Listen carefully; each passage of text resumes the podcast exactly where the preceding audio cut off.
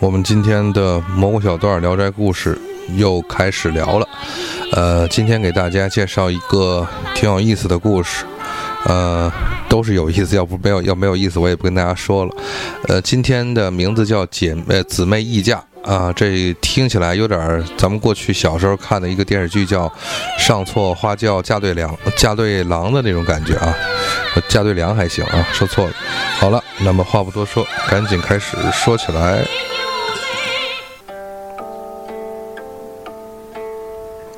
这个我查了一下，本片的故事，蒲松龄老先生他应该是选自了一个民间的一个传说或者是一个坊间的故事，呃，并嗯，这个应该说是呃比较在当时应该说是可能是比较耳熟能详的民间的一个故事，蒲松龄老先生也把它摘自了摘进了他的这个嗯《聊斋志异》。那么本片的主人公实际上是一个明朝时的宰相。姓毛啊，就是这个毛发的毛，单字名纪，纪律的纪，毛纪。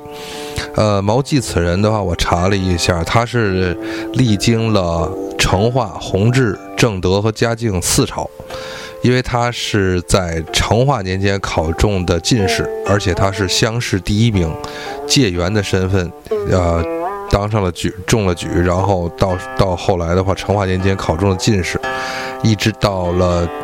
嘉靖二十年还是嘉靖二十四年，我想不起来了。然后或者是他最后去世，中间的话是在正德十二年的时候，嗯，被封为这个敦阁大学士，就是入朝拜相。呃，此人的一生也是比较挺，也是这个丰功伟绩的一生吧。那么正好印印印证了这个他的这个毛记的这个记字。那么这个故事呢，讲的是他年轻时候，或者说他的传奇的一个小故事吧。好，咱们今天开始讲，开始讲。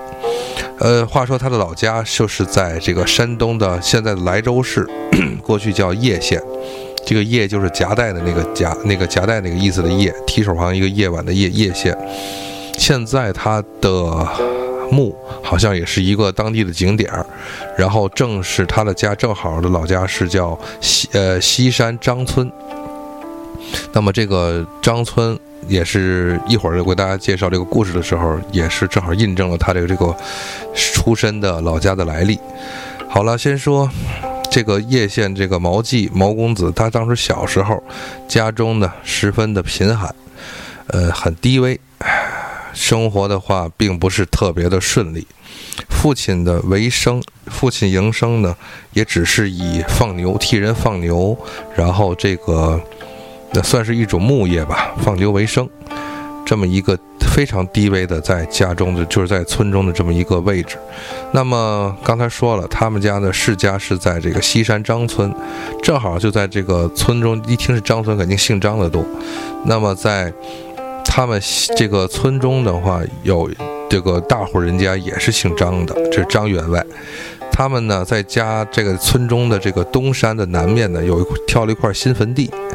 呃，有人呢，就是这个新坟地呢，自从挑好了之后的话，并没有出现什么太好的，呃，一个结果。古人讲的话，这个如果说是为了挑好了一块这个风，呃，就是风水比较好的宝地呢，这个或者是一个穴位呢。对自己的呃，就是后代或者说当代来讲，都是很有这个阴德的。但是呢，他们张家这个张员外挑的这块地的话，并没有给自己带来更好的一个结果，反而出现了很多的异动。比如就是有人啊挑柴打蛋，或者是经商从此经过的时候，经常能够听到这块这个就挑好的这个墓地的里边传来一些声音。这种声音的话呢，讲的就是指责这个张员外。就是说，你们这个赶紧的，这个就是呃，就是就是指的张员外，你们这些人赶紧都离我离开离开这块地儿远一点啊！不要这个玷污了这个店贵人的这个宝地。就是说，就是这个，因为阴宅嘛啊，有阳宅、阴宅，那么这块也是阴宅宅地，不要玷污了这块贵人的这个阴宅的宅地。呃，这个很多的村民就把这个事情转告给了张员外，张员外惊了。真的是这个如坐针毡啊，这种感觉就是这这这种东西事儿，你不能不当一个正事儿来看，因为以后的可能子子孙孙都要埋在这里。呃，如果是这样的话，那么对于家族的这个和阴德的话是重大的影响。嗯。结果呢，不光是这些行路之人听到了从这个墓地传来的声音，而且张员外自己也在梦中经常的做梦，噩梦中受到了警告。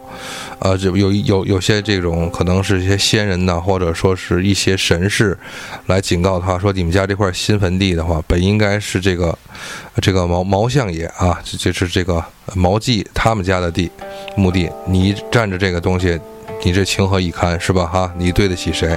上对不起天，下对不起地，左对不起神仙，右对不起这个，这个，这个怎么说呢？呃，算是土地吧，省得谁也对不起了。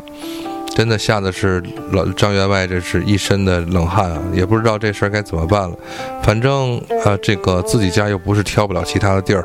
总之的话，这个避祸为上。那么这种事儿一旦。长期的话出现，万一有什么不好的，中国人嘛，都是以这个安全第一啊。得，那咱就先走。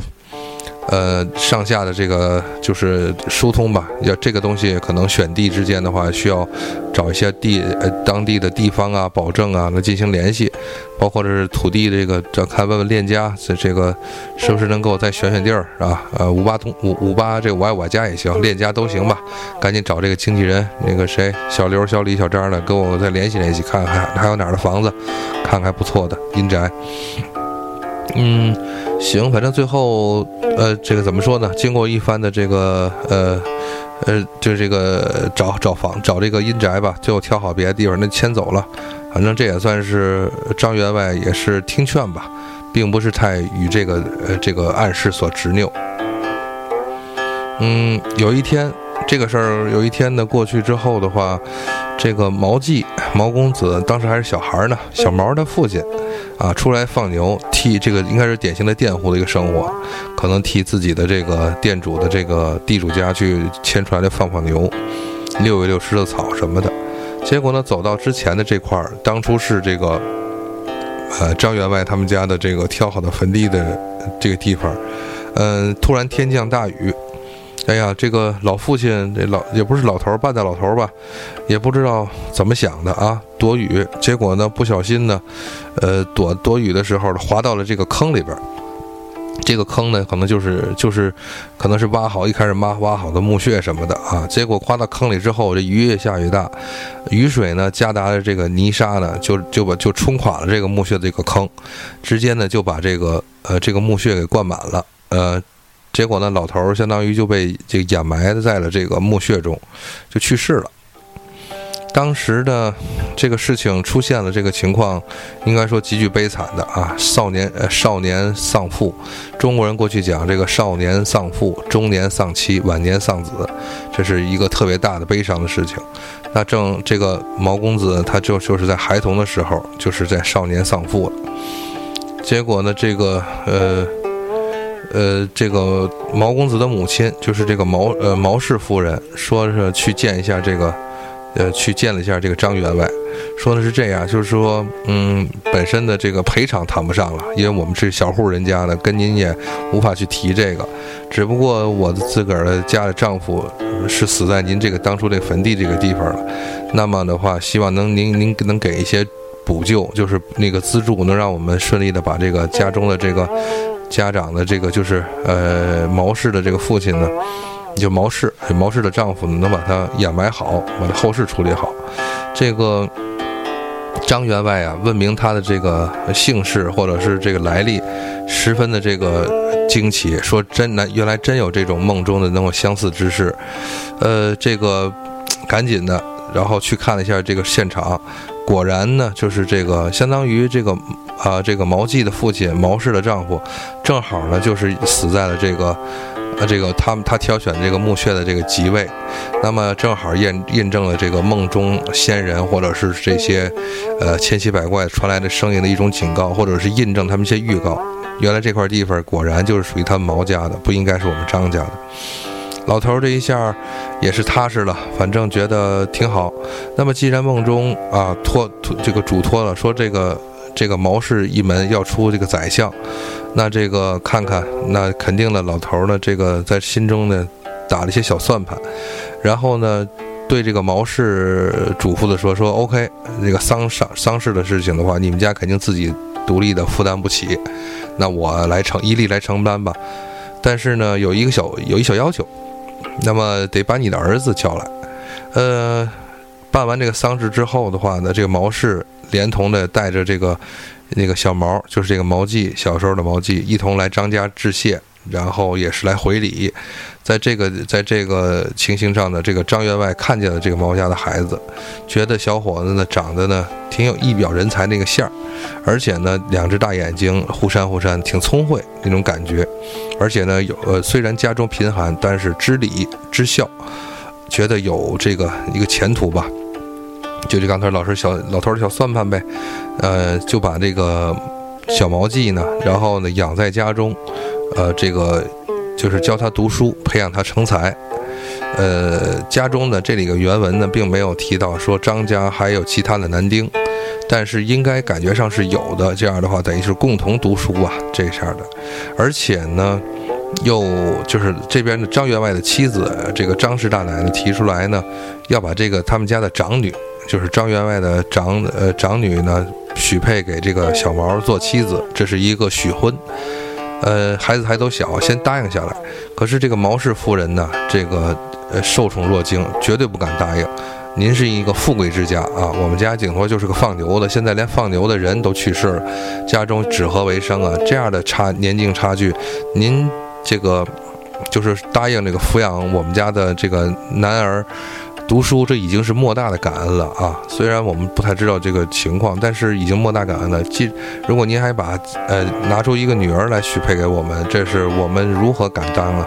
这个绝对不能行。然后呢，张氏的这个妻子，就是张员外的妻子呢，连连做出这个表态，就是说，既然我们能跟你张出这个话，张嘴说这个东西，提出这个要求，如果我们出尔反尔的话，反被这个乡邻笑话。所以说我们是不会变卦的，请您一定要这个呃允许。所以呢，两家定亲，这个毛氏的话也只好去答应这个事情。好，那这个可是呢，事情这个呃怎么说呢？事情往后发展的话，一天一天，一年一年这么过。呃，父呃怎么说呢？张家的这个员外和妻子答应这个事情，因为他们知道呢，可能这个小算盘做的打得好。老太太毛氏这边不太知道，可是这个。事情这个传到了这个张家他大女儿的这个耳朵里边，这个就出事儿了啊！张家这长女呢，有点这个不省心了，就是觉得我是一个这个整个这个西山张村的这个整个这个乡镇的首富吧，或者说数一数二的这个富二代了，我都是这个身份了，是吧？啊，我怎么能找一个这种放牛娃的孩子，是吧？你就相当于当初对于神笔马良这种，就你是什么？你是这个身价啊？你拿这个笔，你能画出什么来？是不是？啊，你个这个臭小贩的，对吧？字儿可能都不识。甚至我们家也不知道，我我父亲也不知道想就哪根筋抽风了啊，非得拉着你跟我们家的这个其他的这兄弟姐妹一块儿读书，所以非常的瞧不起这个小毛啊毛季，就觉得你这个好小黑小子能有什么出息，是吧？嗯，反正是气儿也不顺啊，怎么都不行。呃，出来进去的，就对这个就是一提这个事儿，谁也不能提。提完了以后就撒泼打滚儿啊，怎么都不行。反正当时可能还小，父母呢就觉得女儿有点任性、娇气，这都是正常的，十二三、十三四的，是吧？有点那种小娇气都没关系，是吧？啊，那个谁谁没有谁没有那个哪个女孩没有过那个一个时期的林黛玉的表现呢？那么这个有小姐脾气嘛。这个，而这个，反正父母有时候也会规劝或者是诱引导，但是呢，这个姑娘硬劲儿上来了，说呀，这我誓死啊不嫁这个放牛娃。你说这个事儿弄的，结果呢，时光荏苒，到了这个该谈婚论嫁出嫁的日子了，聘礼也下了，然后准备也要是迎娶了。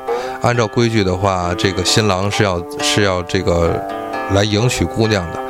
呃，这个等这个姑娘上轿，对吧？上花轿，跟着新郎，然后到婆家那边，这个拜花堂是吧？也是拜高堂，这些一拜拜到这个那个进洞房，这些事儿都要做的。可是这个，呃，新郎来了，来来迎娶了，这花轿也到了门外了。完了，这大姑娘啊，真是认死理儿了，咬死了，抱着大柱子是咬死了不不走，衣服也不穿，是梳妆也不化，怎么都不行。呃，下人们谁敢劝呢？赶紧跑去那边去禀告二位这个员外和员外夫人呢。这这个张员外一听，这哪行去是吧？新郎也到了，外边吹鼓手那那腮帮子都都都红了，吹的都累了。你这边这个话，这个蓬头垢面的，你也不洗不梳妆不打扮不出门子，那哪行去？这这个这亲戚朋友们到了都到了啊，乡里之间的就看着你这个算怎么回事儿？父亲也骂，是母亲也劝，但是呢，作为这个大女儿的话，也是骄纵惯了，始终呢并没有任何的吐口。呃，这个父亲大怒，逼他上轿。这母女儿啊，更加的这个这个豪就嚎丧起来了，是吧？怎么都不行，您要再逼我自杀，呃，当然了，他也不会真真死，无非就是以自杀来相劝。但是父亲觉得，当时男女有别，一个做父亲的总不能说强拉着女儿出门，只能只能是说，也不能太大的动作，打也打不得，是这个这个强迫也强迫不得。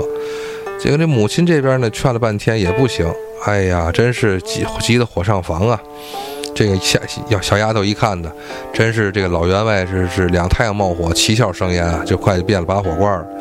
可能这马上就要变这个炼丹炉了。老头儿都说，老头儿说这个我都要这要急成变变成孙猴了。这个反正是实在是没有办法，眼看着这个屋里边打闹乱成了一地，老头儿啊也是。哭笑不得，或者是急不得，哎，只只能的连撩脸走出门外，先外边透透气呗，抽根烟是吧？抽抽袋烟，缓缓精神。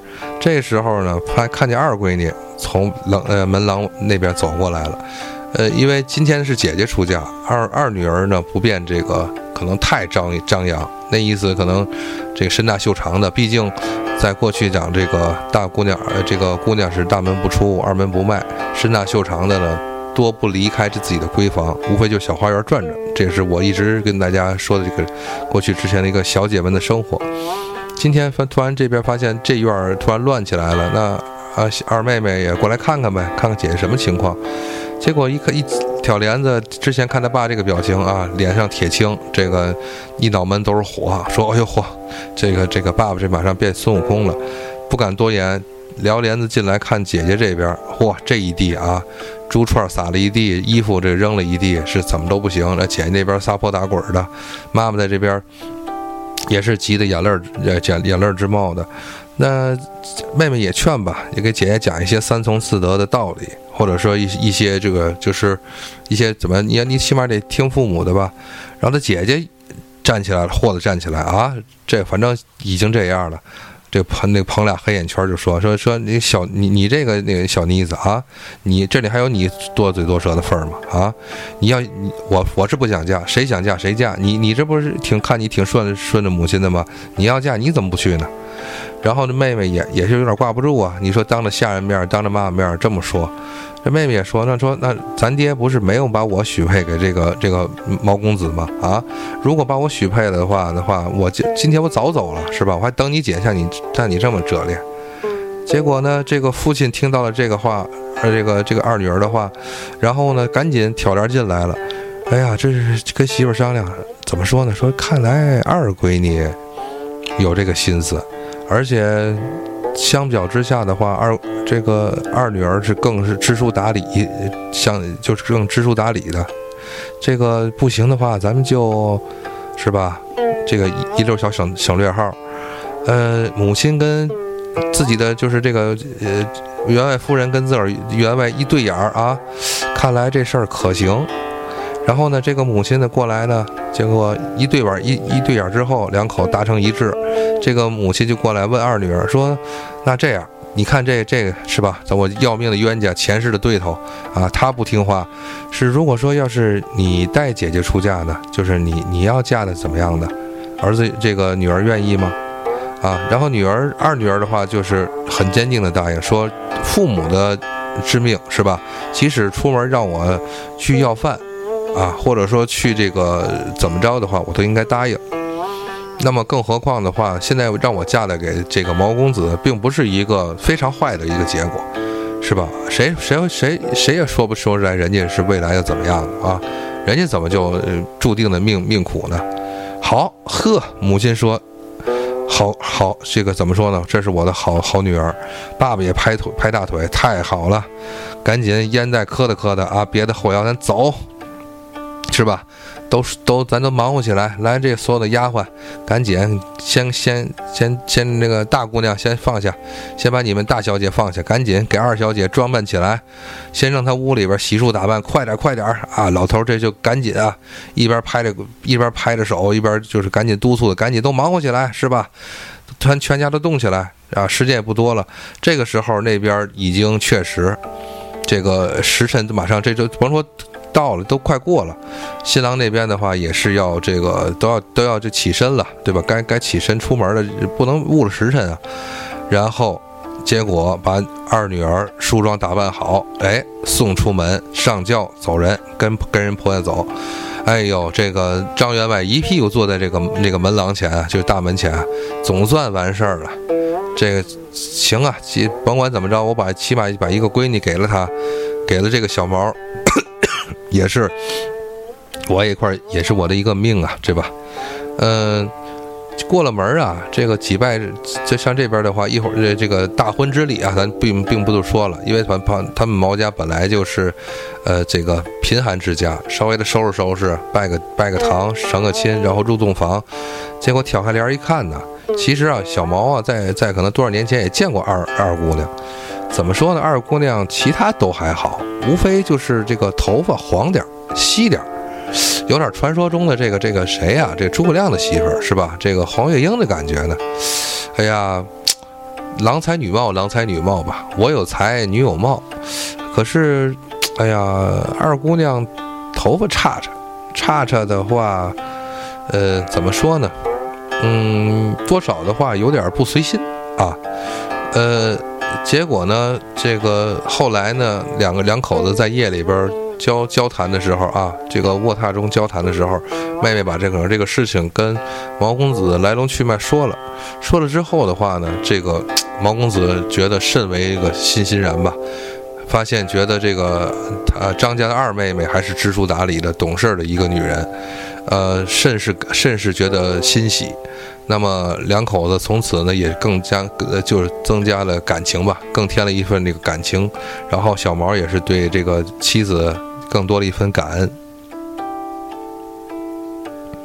过了不久，这个就是毛公子就在这个呃这个乡试里中了秀才，中了秀才以后有了身份，就就需要参加这个大考了，别别，这个有有有前途。那么出门应考的话呢，就要再去省城去考了。呃，这个去省城考的话，比如说济南府，山东吧，那么就得出门上路。这个路上路途中啊，虽然是路途的并不是太远，因为不出省啊，不像北京去去去整个去会试啊或者殿试，这个呃路上可能得住一个一两宿的，因为当时都是徒步嘛，家里家中贫寒，呃妻子和母亲多少的积蓄给攒了些银两，送这个儿郎这个出行。那么路上经过的一个驿站，这个驿站的话，有一个这个算是呃呃开店的掌柜的王掌柜。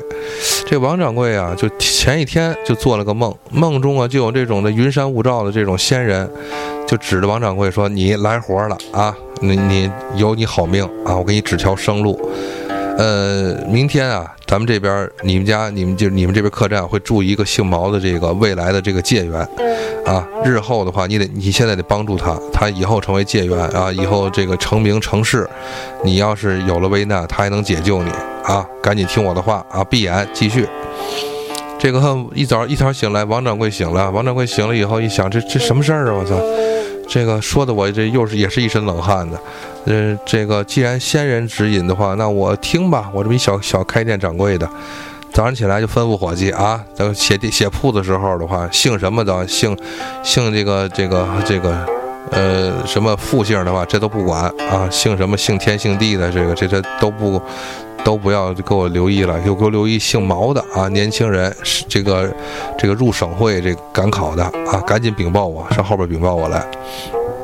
结果还真有啊，这个到了这个呃晌午的时候来了，然后这个这伙计赶紧跑过来禀告说：“这掌柜的来人了，是您说的那个吧？您看看吧。”嗯，一看一查店一查店铺的，果然是姓姓毛的公子。呵，掌柜的高兴，呃，然后赶紧给这个这个小毛啊领这说让他到这个西跨院这个上房居住，就别住那个草房子了或大大车店的什么的，大家住一住一块儿，别这四人间了是吧？两咱也双人间吧，来单人间大床房，啊，这个朝向面朝大海是吧？这个海景大床房，还准备了这个自助餐什么的，这都得赶紧都备好了，把这个毛公子引进来。引进来之后的话呢，那个这个赶紧就跟这个请这毛公子吃饭。哎呀，小毛年纪也轻啊，对这样的礼遇自己也不知道是是个什么情况，反正先接受着。嗯，白吃白喝，谁谁谁谁不喜欢，谁不排谁排斥，对吧？那这个这个店长啊，就是这个。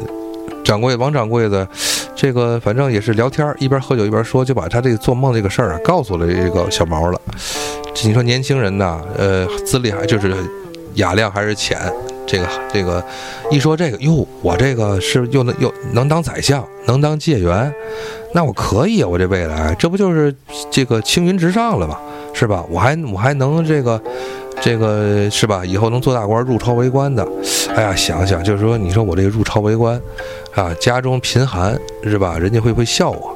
再说了，以后这我是一品的这宰相了啊，这个身边一品诰命夫人，以后出来迎来送往的，一看这媳妇儿啊，黄毛稀发，是吧？是这个虽然长得不差吧，但是这个模这个头发也是很注重的。当时盘发女人什么的，这个要是让这个。权贵们、王孙公子们看见，或者说这同朝为官的这个大臣们看见，因为这多笑话是吧？人家是不是背后讥笑我这个没见识，或者是这个没福气？想到这里啊，还有点哎那个劲儿。结果呢，自个儿还盘算呢，我是不是到时候我也来个陈世美那种那种故事是吧？那么结果说完这个的话。转转天再上路出门去去这个省会济南府考试，名落孙山，呵，痛快是吧？这感情啥也没中，哎呦，年轻人呢，这个怎么说呢？年轻人这个一下就打消了这个小小毛的士气了。哎，反正嗯，当时只要趾高气昂的进了济南，输了济南的话，这脑袋都快夹在裤裆里了。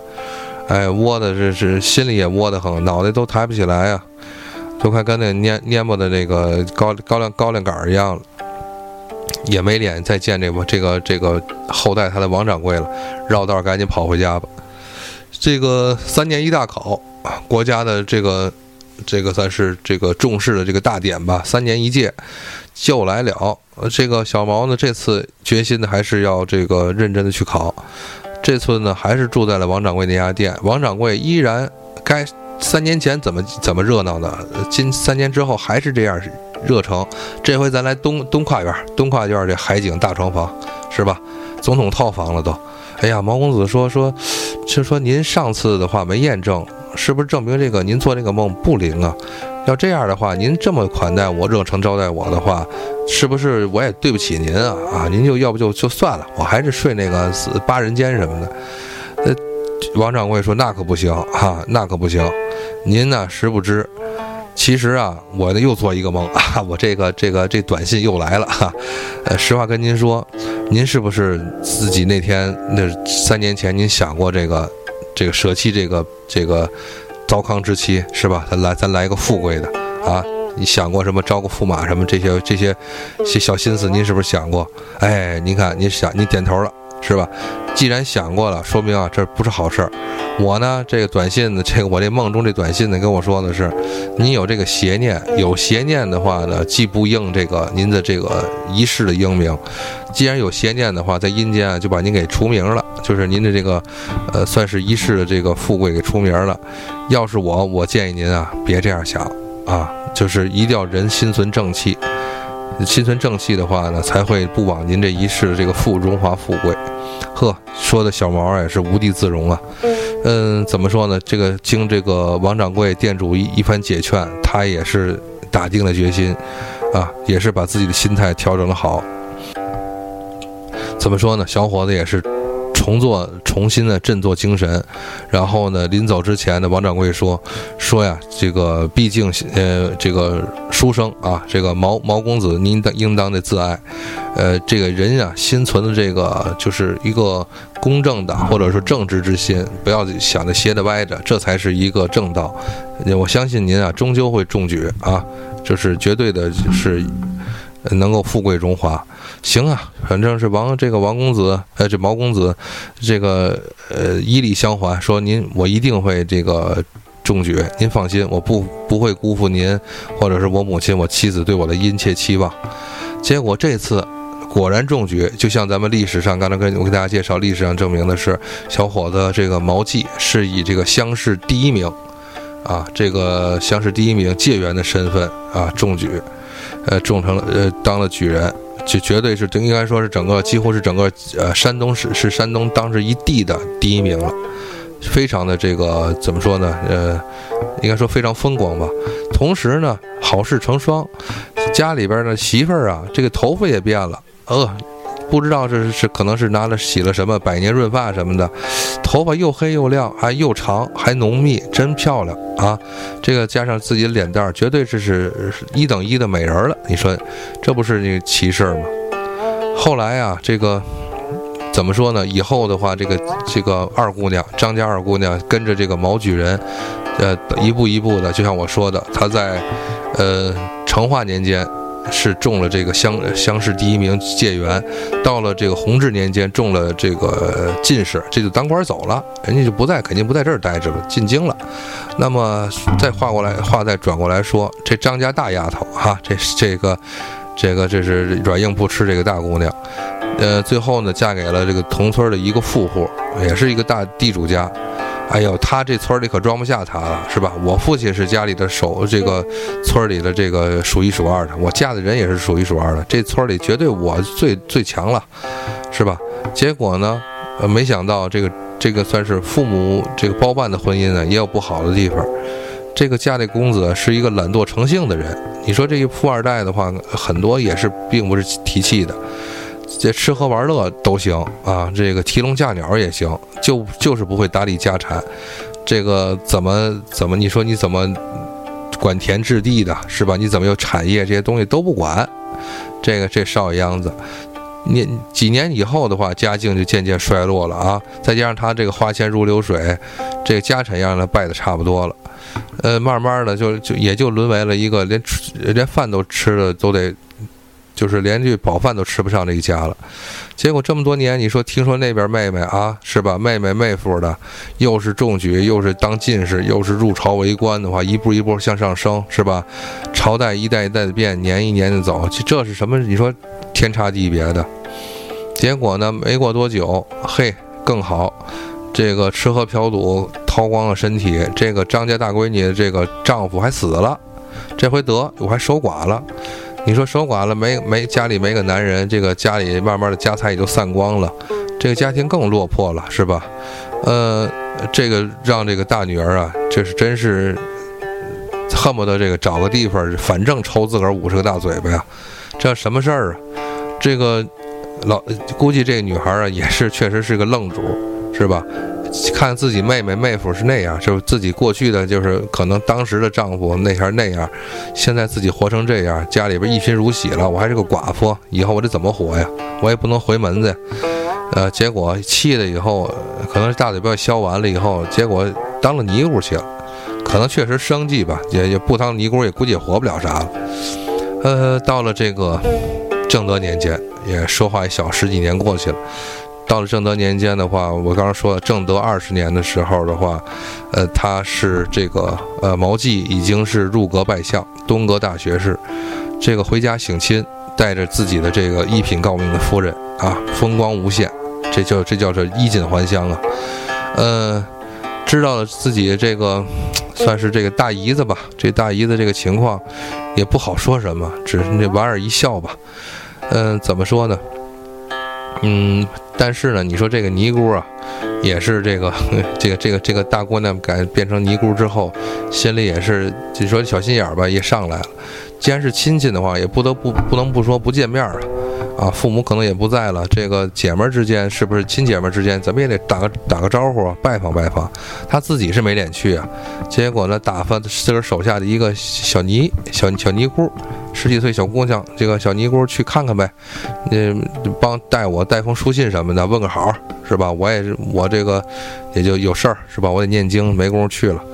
呃，去了以后的话呢，这小小尼姑来到这个人家毛家的这个府府宅，这个毛夫人，这当时的二当年的二姑娘，这一说是自个儿姐姐派来的人呢，二话不说，拿了很多的绫罗绸缎，对吧？但是呢，因为怕姐姐知道姐姐这个人脸酸啊，要面儿，但是呢又心眼窄，要要是给了很，就是明明着给钱呢，怕姐姐觉得是不是施舍她呢？是不是拿当要饭的呢？不也，妹妹也毕竟不敢这样。偷偷的把这些银两啊塞在了这个绫罗绸缎里边裹着，让小尼姑给带回去。可是那小尼姑不知道，拿回去给师傅庙给庙里师傅看，这个这这个师傅大失所望，说这个您这个说你妹妹太小气了啊，给钱都不给，你给我这些绫罗绸缎的话，我是个出家人呐，是吧？你是不是你不是明着羞臊我吗？出家人穿的只能是穿一些百衲衣啊，或者是一些纱袍什么的布袍。麻布的袍，你给我绫罗绸缎的话，怎么着还让我打扮出去啊？我这一个都一个秃子的女人了，行啊，妹妹，看来呀是你你是想诚心的恶心我，知道你当初啊就是不忿就在这点儿了，生气一把就跟当年一样，又又把这些绫罗绸缎子甩在一边儿啊，到了后边的庙堂了。哎呀，这个说你给我把这个，你说跟跟小尼姑说，你把这些给我都给我扔扔回他们家去，我不要了。啊，别看我是吧，我还有气节。小尼姑也嗯怎么说呢？小尼姑没有办法啊。师傅说了，收拾收拾，又把这个东西还回去了。结果还了半道一看，怎么那么沉呢？打开一看，哟，全是银子。但是师傅说了，把这东西都还回去了。我先我先上这个这个师师师叔家吧。这个指着指着师傅叫的话，应该是上师傅师叔家去先说一下。禀明之后的话，真是这当时的这个这毛记啊。毛相爷大笑啊，说：“嗨，指着银子说，你看了吗？跟着自个儿媳妇儿说，说妻说夫人，你看，他连这一这一百多两的银子都他都没有，他就没这个命，他就是没有这个命能享得起这个福，啊，呃，怎么说呢？就说明什么呀？他当初年轻的时候也没有这个命，嫁给我这个尚书，嫁给我这个宰相一品的在朝为官之人，他就是没有这个命。”夫人，你有这个命。这个毛氏夫人的话，这已经是高命夫人了。呃，二姑娘说：“那那也没辙呀，是吧？呃，这个你也别那个太往心里去了，是吧？呃，怎么说呢？相爷你也不要太往心里去，他就是这个人，是吧？劝了几句，结果呢，然后这个毛记毛相爷就说：说这样，你这回绫罗绸缎不拿了，拿出五十两来，把刚才那个钱折半，回去啊交给你师傅。”直接告诉他，就说我说的，这个钱给的你的，你给的你多，你是无福消受，就这么多，你呀福分薄，多了你也承受不起，去吧，拿着走吧。呃，小姑娘的话，小小小小尼姑抱着这点钱回去如实汇报。这个时候大家可想而知，这个大姑娘，这个老老尼姑当时的人是脸上什么颜色？人家能能说出这种话，已经是无地自容了。这个还有何脸目，还有何脸面，再在这个，再在这个这个，就在面对自己的妹妹妹夫，或者说还有何脸目脸面面对佛祖啊什么的，就是这人就是这样呗。这一生啊，就是感慨自己这个最后这个大姑娘感慨自个儿这一生，说这个。我这一生的这个东西，我自认为啊，抢阳斗胜的好强，那个就是好强那个人，结果反而落了这么一个下场，是吧？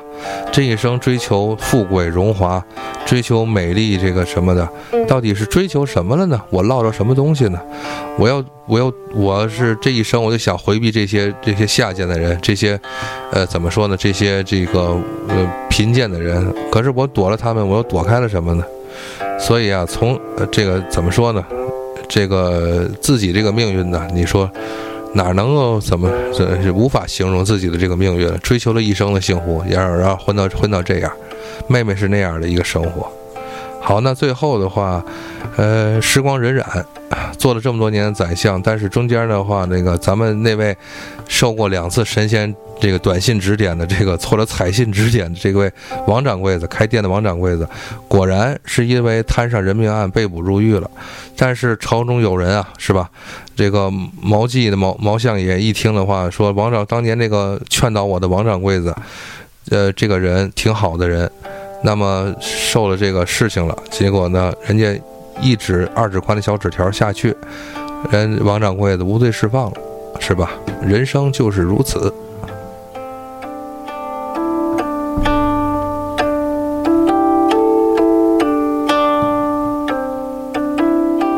好了，那么今天的这个小故事《姊妹议嫁》《聊斋》的这个故事给大家说完了。再重复一遍，呃，本身这位古主人公里的原型毛记毛相爷，他是真人存在的。